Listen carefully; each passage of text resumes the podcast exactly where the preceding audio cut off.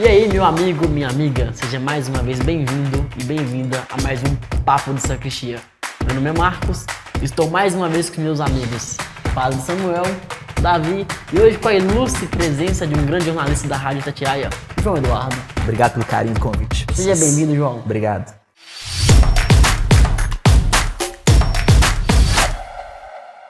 Como diria um candidato, ei, ei, ei, Mael, o democrata cristão.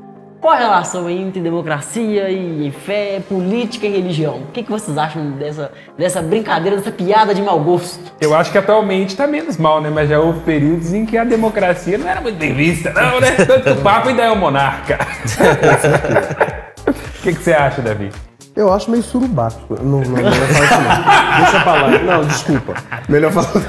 Você quis dizer que é complicado. É complicado. Eu acho que é Entendi. tenso e dramático. Isso. Eu acho tenso Nossa, ficou elegantíssimo agora. Tenso e dramático. É, mas eu acho que um jornalista com certeza iria elucidar esse tema pra gente muito melhor. É, É porque depois da palavra que eu falei é melhor jornalista. né? até pro jornalismo, ao longo desse tempo que a gente está vivendo, tá difícil da gente definir esse conceito, né? Acho que a palavra democracia, ela tá vivendo em extremos desde o processo de redemocratização do Brasil, começado ali em meados de 1980, né? A gente tem em 85 aí o movimento das diretas, em 88 a Constituição da Carta Magna, que está fazendo aniversário agora, a Constituição. Mas os políticos brasileiros ainda, e trocando em miúdos, o brasileiro ainda ele não conseguiu, ao meu ver, assim, na, na análise que a gente faz, nas coberturas, pelo menos ao meu ver, ele não conseguiu ainda se definir sobre aquilo que é democracia, aquilo que ele quer para o país, qual seria o melhor modo da gente gov- da governança, de fato, né? Então é um problema, isso é um problema porque a e isso atinge diretamente a igreja, eu acho, em cheio. A gente pensa muito no fla-flu, acho que isso é próprio do brasileiro. Claro. Hoje em dia nós estamos usando uma palavra chique, embora o fenômeno seja desastroso, que é a questão da polarização. Claro. Mas eu acho que isso é um pouco uma característica de uma democracia tão recente quanto a do Brasil. Quer dizer, no momento em que faltam argumentos e profundidade, sobra o surubático. Quer dizer, fica do lado de cá, do lado de lá, eu quero, eu não quero, eu gosto, eu não gosto. E Aí democra- você não pensa. E a democracia nunca foi tão ameaçada como nos últimos tempos. Ela nunca foi tão arranhada. Eu acho que ela vive um mal-estar. Eu, eu não diria que ela foi ameaçada, porque eu diria assim, levando em consideração os últimos governos e os últimos acontecimentos, ela mostrou que ela é bastante resiliente. Quer dizer, se não houvesse se não tivesse instituições fortes, a gente estaria no fundo do poço. Mas ela vive uma vertigem, aquela coisa meio tontura. O que acontece Serra hoje é porque voltando do Rio. o brasileiro, o brasileiro, ao meu ver, ele não, ele não consegue distinguir uma instituição de um partido político. Eu acho que são coisas muito que são coisas muito pareadas na cabeça da maioria dos brasileiros. Eu digo isso porque hoje a gente vive, por parte da, da população brasileira, uma completa aversão a uma instituição que é fundamental, que é o Supremo Tribunal Federal. Uma grande parte dos brasileiros não gostam do Supremo porque acham que o Supremo age como um partido político. Age, sim ou não? É muito difícil definir isso. Porque quando a gente diz que age ou não politicamente, uma instituição que deve de fato defender a Constituição, que é a Carta Magna, a gente acaba tomando partido de um lado político. Então é muito difícil. Se eu digo que ele age a favor a favor de A, ele está agindo a favor de um candidato que está no governo. Ou então, se ele não age, ele está contribuindo com a oposição. Né? Então eu não Mas preciso aí dizer é- os dois lados, que todo mundo sabe. Aí é interessante, você colocou uma coisa bacana, e que eu acho que é muito bacana, e, e me lembrou que é, o, o Sérgio, Sérgio Buarque, Buarque. Sérgio o Buarque, pai, no sentido do- assim, olha, o Brasil é o, é o país do homem cordial. Justamente. Então, quer dizer, para nós realmente é muito difícil perceber onde é que começa o público e o privado. Justamente, não há uma E diferença. isso acaba complicando porque a gente traz a polarização, o desequilíbrio, o revanchismo para dentro de uma instituição fundamental para a democracia, que é o partido. Não tem como você pensar democracia sem partido. Justamente. Não tem como. Então- Agora, o problema é quando isso se confunde com o público, com o privado, como lembrava Sérgio Buarque, e como também você tem uma instituição que tem uma outra natureza, que é o judiciário, e ele às vezes parece se comportar como se fosse mais um partido político. Aí, Será que essa polarização, será que não seria também resultado de anos de, de bipartidarismo que nós tivemos na época da, gloriosa Revolução de 64, a partir, né? Gloriosa? Você é partidário? Não, mas não, a gente- é porque não pode falar ditadura. Não pode mais falar ditadura. Ah, é? Não Professores pode. estão proibidos? Não pode. É, A gente pode falar, a gente, ou é gloriosa Revolução ou é regime de exceção. É, o- é, porque com exceção de democracia, com exceção de liberdade, é um regime. É, e o que Então, você regime coloca de faz exceção. todo sentido. Aí entra naquilo que o, o João acabou de dizer. Olha, em que medida um pouco o sentimento que as pessoas têm? Olha, ninguém resolve. É um país injusto, não acaba colocando em descrédito instituições como o Supremo. Aí, Será que a culpa é só do povo? Ou também tem um, um certo problema ali, o Supremo que não está muito entendendo qual que é o seu papel? eu tenho uma. Eu tenho uma opinião que é um pouco polêmica relacionada Por a essa favor, questão. polêmica dá engajamento. Então, dá engajamento. eu tenho uma opinião que é um pouco polêmica, mas, mas eu acho que, que vai contribuir muito com essa nossa conversa, e principalmente para a construção do pensamento de quem nos assiste. Uhum. A Constituição de 88 foi feita a toque de caixa. Isso aí é, é fato. Né? O Brasil já teve várias constituições desde Dom Pedro I, né? A gente pega de 1822, quando houve a independência, que nós estamos celebrando agora 200 anos. Inclusive o coração do homem tá aí, né? O que que acontece? O Brasil tá acostumado, a, a- se acostumou nessa, nessa desde quando deixamos de ser colônia para ser reinado e depois democracia, uma república que foi construída a top de caixa. Nós dormimos reinado e acordamos república, né? O povo nem entendeu o que estava acontecendo. E acordou de ressaca Foi, acordou de ressaca. O povo tava bebendo um dia com Dom Pedro II e acordaram com Deodoro da Fonseca lá falando eu sou presidente, pronto, acabou, né? Então, o, Que, o inclusive, estava um pouco preocupado porque estava meio assim, né, com os problemas na testa. né? Justamente. né? Então, assim, é, o brasileiro ele se acostumou a esses movimentos políticos do qual ele não fez parte. Né? O brasileiro ele não contribuiu com praticamente nada na- nas grandes formações políticas da Mas nossa isso nação. seria a exceção ou a regra? Aí, aí citando um outro cronista, Nelson Rodrigues, o Brasil não tem a mínima chance de dar certo. Justamente. Quer dizer, é um problema congênito ou não? Nós ainda temos condições de dar passos para além. Então, a minha esperança, a minha esperança é a, é a nossa juventude, de fato, que, que hoje é mais consciente. Eu, eu, por mais, por mais que a gente pense, por isso que eu disse que era polêmico, por mais, por mais que a gente pense que a nossa juventude hoje é bem alienada das coisas, que ela se preocupa muito apenas com aparência, com o TikTok da vida, eu, eu particularmente, eu particularmente tenho encontrado muitas pessoas no meu dia a dia, nas pautas da vida, é, pessoas que de fato têm a nossa idade, talvez até menos da nossa idade, né? Que de fato se preocupam com esse futuro, né? Então, quando a gente pensa assim, olha, o Brasil não vai dar certo. Essa frase é muito complicada para nós que somos católicos e estamos aí batendo na porta da igreja todo santo dia. Quando a gente diz assim, olha, o Brasil não vai dar certo, a gente joga um pouco de água fria em tudo que nós pregamos no altar. E cê- cê- Não, sim, eu acho que faz sentido. Desculpa interromper, Marcos, no, eh, no sentido assim, é lógico é uma generalização. Claro. Mas o, o que eu acho também que um- uma certa dose de realismo ela é interessante no Não, sentido, claro. olha, para ir às causas. Então é lógico, eu como um padre tenho que ter esperança, aquela coisa toda. Mas eu também não posso deixar de esquecer da perspectiva clássica, da caixa de Pandora. A última desgraça no fundo da caixa é a esperança, porque vai dar certo, né? É o futuro. Daqui a pouco, quando a gente assusta, estamos numa eleição de novo, onde a gente não entende nada. E como é que é o negócio da vacina? A gente tem que escolher o quê que você fala? A gente tem que escolher o lado da bunda que vai levar a injeção. E aí, é, fica é- difícil. Aí eu, é- eu, é me extraio. É beze- bezetação, eu exatamente. mas- padre e fico pensando, que esperança é essa que nunca chega? Não, não, sim. é, Há, há esse problema, né? Essa questão da gente sempre olhar no fundinho da caixa e falar, poxa vida, acabou por aqui, né? Eu, eu sou tentado por. Como jornalista, eu gosto de dizer aos amigos, às vezes, quando tô tomando uma, eu falo assim: eu sei o que há de bom e o que há de ruim no coração dos homens. Porque eu sei, eu já entrevistei homens muito ruins, ruins mesmo, né? não é o caso de dizer aqui, mas pessoas muito ruins. Eu conheci o que há de pior nos homens na minha profissão, principalmente por ser repórter policial, né? Então, eu descobri o que há de ruim nos homens, como eu disse, mas todas as vezes que eu via uma pessoa como essa, todas as vezes que eu me deparava com uma situação ruim, eu sempre tentei colocar no meu coração a esperança. Eu acho que a igreja é fundamental nesse aspecto. Talvez a questão é que não é sobre bom e ruim, porque essa decisão é fácil. Claro. A questão é sobre o meandro. Quer dizer, e o homem cortês, mais uma vez citando o Sérgio e o cortês? O cortês é que porque o cortês é aquele que chega e fala assim: dá pra você pagar ali na frente pra mim, na fila? Eu cheguei depois. É aí que eu acho que é o problema. Porque se fosse sobre o bom e o mal, tava tranquilo. É. Mas o problema é que não é. Tem uma série de meandros que, inclusive, dizem respeito a um modo de agir diante das circunstâncias que Brasília é só a ponta da lança. Talvez seja interessante a gente pensar a política brasileira como um ciclo vicioso, desde quando ela começou. Né? Como eu disse no início, ao meu ver, as pessoas não participaram das grandes reformas. Elas não participaram, isso é fato. Né? E as A- próprias pinturas retratam isso. Gê, elas não. Isso, né? A abolição aconteceu praticamente sem a participação do povo. A república aconteceu sem a participação do povo. O Brasil virou reino, foi independente quando a Pedro I em cima de um cavalo com dor de barriga. Todo mundo sabe que foi isso, Uhum. né?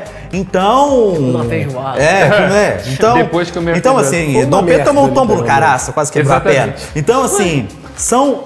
O brasileiro ele não participou das grandes reformas. A gente pensar hoje o contexto eleitoral brasileiro, num universo de mais de 30 partidos, num partido, num- numa contextualização partidária tão complicada que o Partido da Mulher Brasileira, o PMB, foi punido por não ter mulheres. Isso é a situação partidária do Brasil. É por isso que Então, eu coloco a pergunta. Você é- está dizendo assim, e nós estamos concordando desde o ponto de vista assim, do horizonte, do panorama, Sim. mas eu estou falando, vamos mais fundo. O povo não participou por quê? Porque não deixaram ou porque não quis?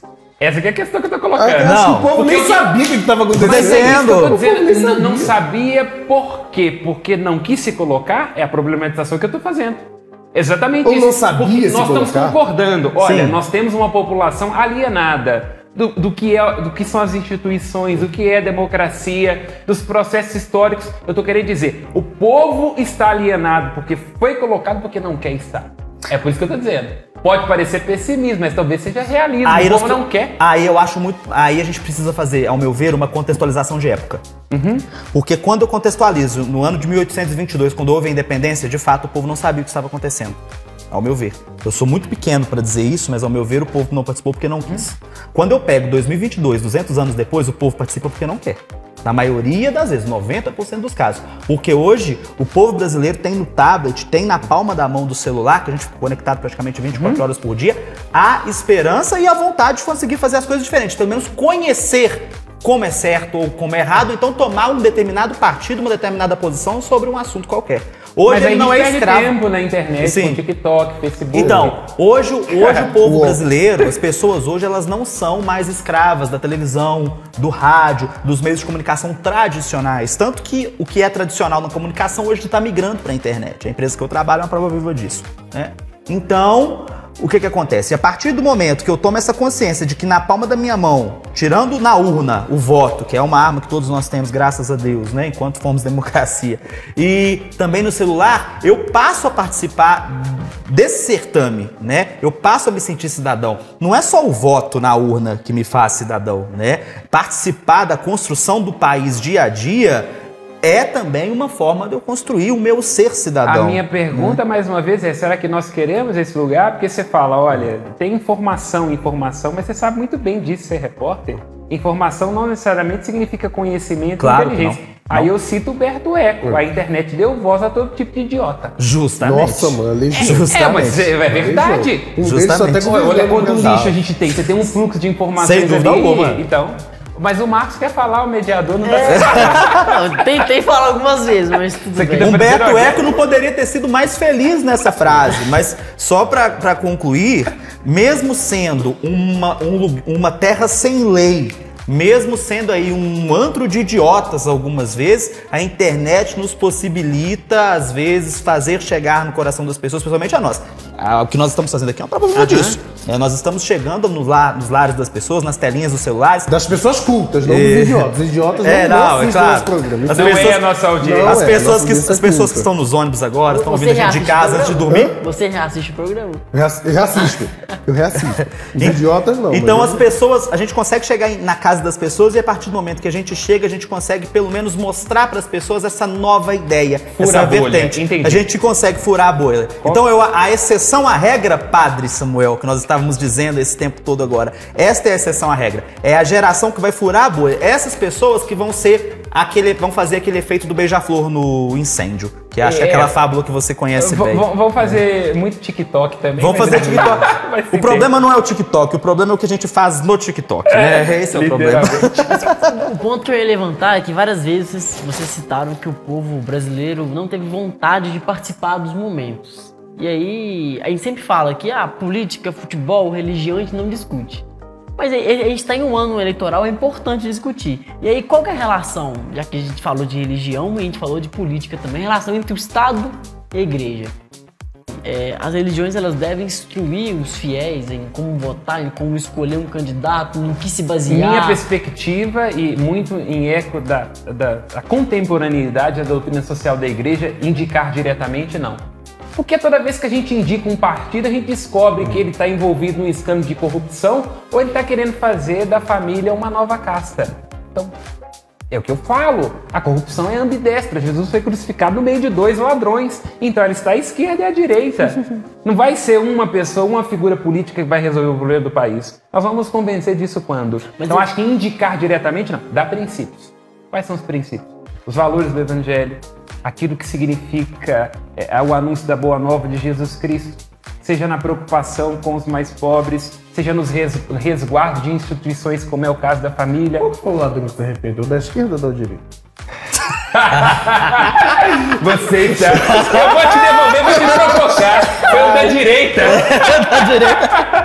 Pra te provocar. Foi o da direita. Porque da esquerda faltava o medo, né? Eu Tinha como indicar. Aproveitar a carona do Padre Samuel, eu acho que é interessante a gente fazer um contexto histórico de uma outra coisa aqui. E quando você pega na história, isso tirando o contexto religioso, mas quando você pega a história política, principalmente da região nordeste do Brasil, o Nordeste, algumas regiões aqui de Minas Gerais também, principalmente ali do Vale de Jequitinhonha e tudo, Os que- sertões, né? dos sertões mineiros, sertões. né? Elas têm em si, na formação delas, o coronelismo, né? Ou seja, a terra dos coronéis. As pessoas votavam literalmente em quem elas eram mandadas, a maioria delas o voto de analfabetas, né? né? O padre Cícero, não, não- não- eu não posso dizer com propriedade se foi o caso dele. Muitos conhecem o gado ainda. Com certeza. O voto de cabresto ainda tá aí. É, ele tá aqui, tá hoje O ainda gado entre nós, muito né? forte. O Mas o padre é. Cícero, antes de ser um líder religioso, na- pelo qual poderia ter havido vários milagres, principalmente hóstias se transformando em sangue, momento de consagração, etc, etc. Antes disso, ele era um líder político. Ele criou uma cidade. Né? a cidade de Juazeiro do. Norte foi criada por ele. Ele foi o primeiro prefeito. E tirando a- também a parte do coronelismo, a gente vê que na história do Brasil, principalmente nos interiores, a presença da igreja na política ela é muito intrínseca, ela é muito forte. Isso foi mudando através da história. Hoje nós temos alguns padres que exercem cargos políticos, né, com todas na as verdade não regras. é per- permitido. é, É. Ele tem que renunciar tem que ao uso de ordem. É, ele renuncia ao uso de ordem, né? por- pelo tempo que tiver mandatário e tal. Aqui em Minas Gerais nós temos alguns exemplos, preciso dizer quem, todo mundo sabe. Né? E, mas a igreja ela tá muito presente nisso. Eu fiquei imaginando um Né? padre político, né? Ele, na hora dele levantar a hoxa, é um bottom.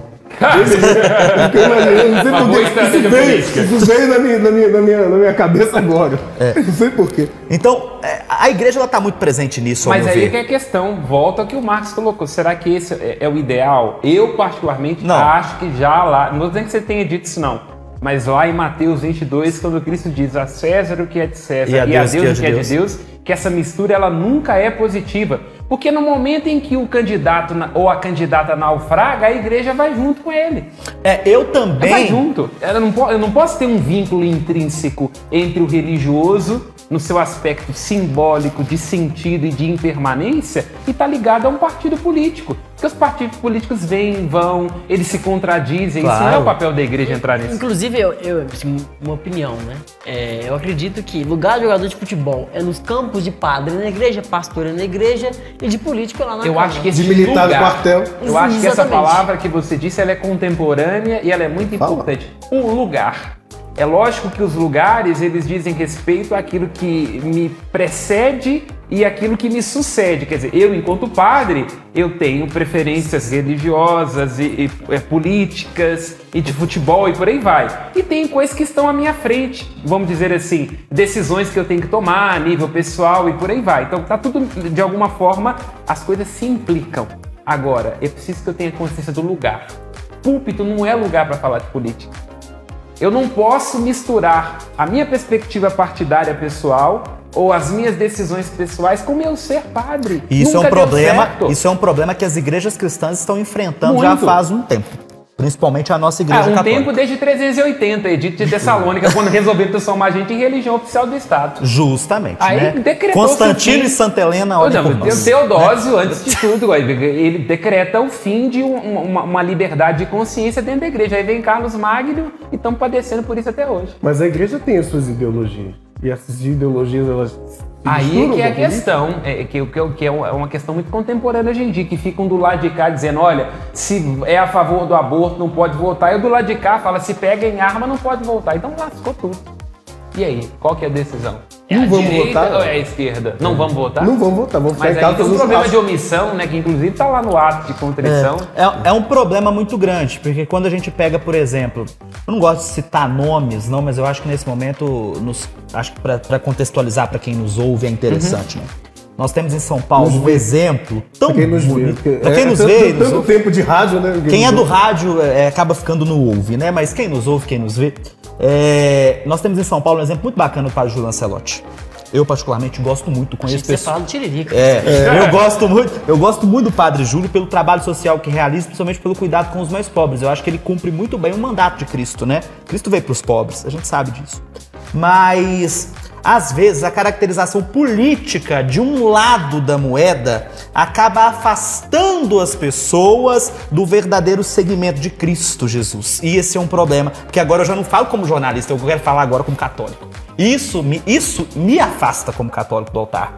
Né? As- é, algumas Não, pessoas. e, e afastou não só você, João. Se você pensa, por exemplo, aqui não quero dizer que está certo ou errado, e também admiro muito o Padre Júlio, mas a ideia é se você pensar, olha, a igreja ali da década de 70, 80, 90, ela teve uma perspectiva de opção preferencial pelos, pelos pobres. Os pobres escolheram as igrejas evangélicas. Justamente, essa é uma frase que estava na Folha de São Paulo, num É, artigo que eu li recentemente. Essa frase define com clareza, com expressividade, a situação da Igreja Católica no Brasil hoje, né?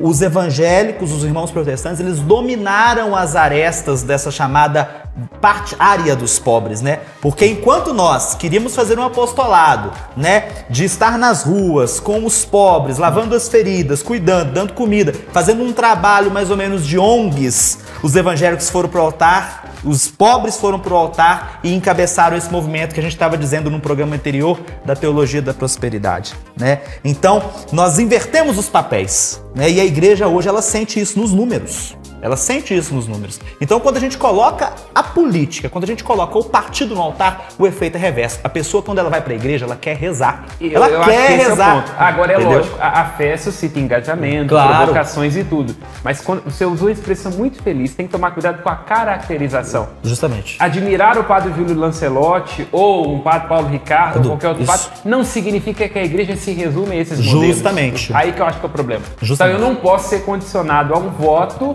pela perspectiva de um padre ou de um pastor tal. Justamente. E hoje, Padre Samuel, uma, não sei se os caros colegas vão concordar comigo, mas hoje a gente vive um efeito, um efeito dessas decisões que a igreja no Brasil acabou acatando, né? Quando a gente tem o ápice da teologia da libertação ali em meados de 70 e 80, não só no Brasil, mas na América Latina, né? Esse movimento que foi tentaram suprimir esse movimento ali a partir de João Paulo II, mas não conseguiram, né? O Brasil ele teve pontos onde ele foi mais forte, principalmente São Paulo, né? Alguns pontos do Rio de Janeiro também que Dom Eugênio combateu muito forte. Por isso o avanço da renovação carismática no Rio de Janeiro, né? Muito forte por lá. Então, quando a gente junta esses movimentos, a gente descobre igrejas diferentes, né? É, tá certo que nós somos unos, né? A palavra e a Eucaristia nos unem num altar só. Claramente a gente sabe, concorda com isso. Mas a gente vê que são igrejas diferentes. E tudo isso por causa da política. Então, quando nós pensamos assim, como que o católico deve. Como que o católico deve proceder na urna? Mas aí Isso eu acho que é é justamente esse que é o ponto, quando você coloca a diferença. Quer dizer, a diferença de uma maneira nenhuma, ela pode ser antagonismo. Justamente. Desde a perspe- perspectiva do que é ser católico, e Sim, católico tem a ver justamente com isso, já falamos Sim, dessa claro. perspectiva, e a ver também com aquilo que é próprio do ambiente político. Sim. Há momentos que você tem que pegar divergências e, e que você não concorda plenamente, você diz, não, vamos construir um projeto comum aqui. Acho que isso é política. Né, Ou de- deveria ser, pelo deles, Ou deveria aí- ser. Exato. Deveria Mas ser. aí é que eu mais uma vez vou ao pessimismo. Será que o povo da praia e da cerveja tem capacidade de diferenciar? Justamente. Ou talvez não tenha força intelectual para O que a gente Aí volta no ciclo, Isso. talvez. Entende? Aí é que tá, né? Eu acho que o Brasil, ele, assim, bem trocando bem em miúdos, né? Na democracia a gente tem um chamado tripé social, né? Tripé social é a segurança, a saúde e a educação. Isso é o tripé que move qualquer república democrática, né? Então, não, e o tá Brasil. A ele nossa tá no peca nos três. O Brasil, ele peca Caiu nos três, né? Nossa tá no- Caiu a samambaia no chão, no chão, né? Está Então, pelada. enquanto a sociedade brasileira não se preocupar com o tripé social, que não é Auxílio Brasil, não é auxílio pandemia, não é auxílio para caminhoneiro, para taxista, não é isso. Né? Nós estamos vivendo um tempo extemporâneo né, de pandemia e tal, mas quando a gente pensa na naturalidade mesmo daquilo que é o tripé social, saúde, educação e segurança, enquanto nós não tivermos esse tripé, nós vamos cair nessa utopia de tentar votar num partido, votar no outro, votar à direita, votar à esquerda, votar no centro, votar na social-democracia, votar na ultra-esquerda. Eh, A gente vai ter todas essas opções, mas enquanto nós não tivermos um governo uma forma, um regime político, um regime eleitoral de governo que não se preocupe com essas três vertentes, não adianta a gente pensar num país melhor. Amém? Amém. Amém. É, amém. Você que acompanha o canal Mãe da Piedade, curta, compartilhe, comente. A sua participação é sempre muito importante para nós, tá bom? Deus te abençoe.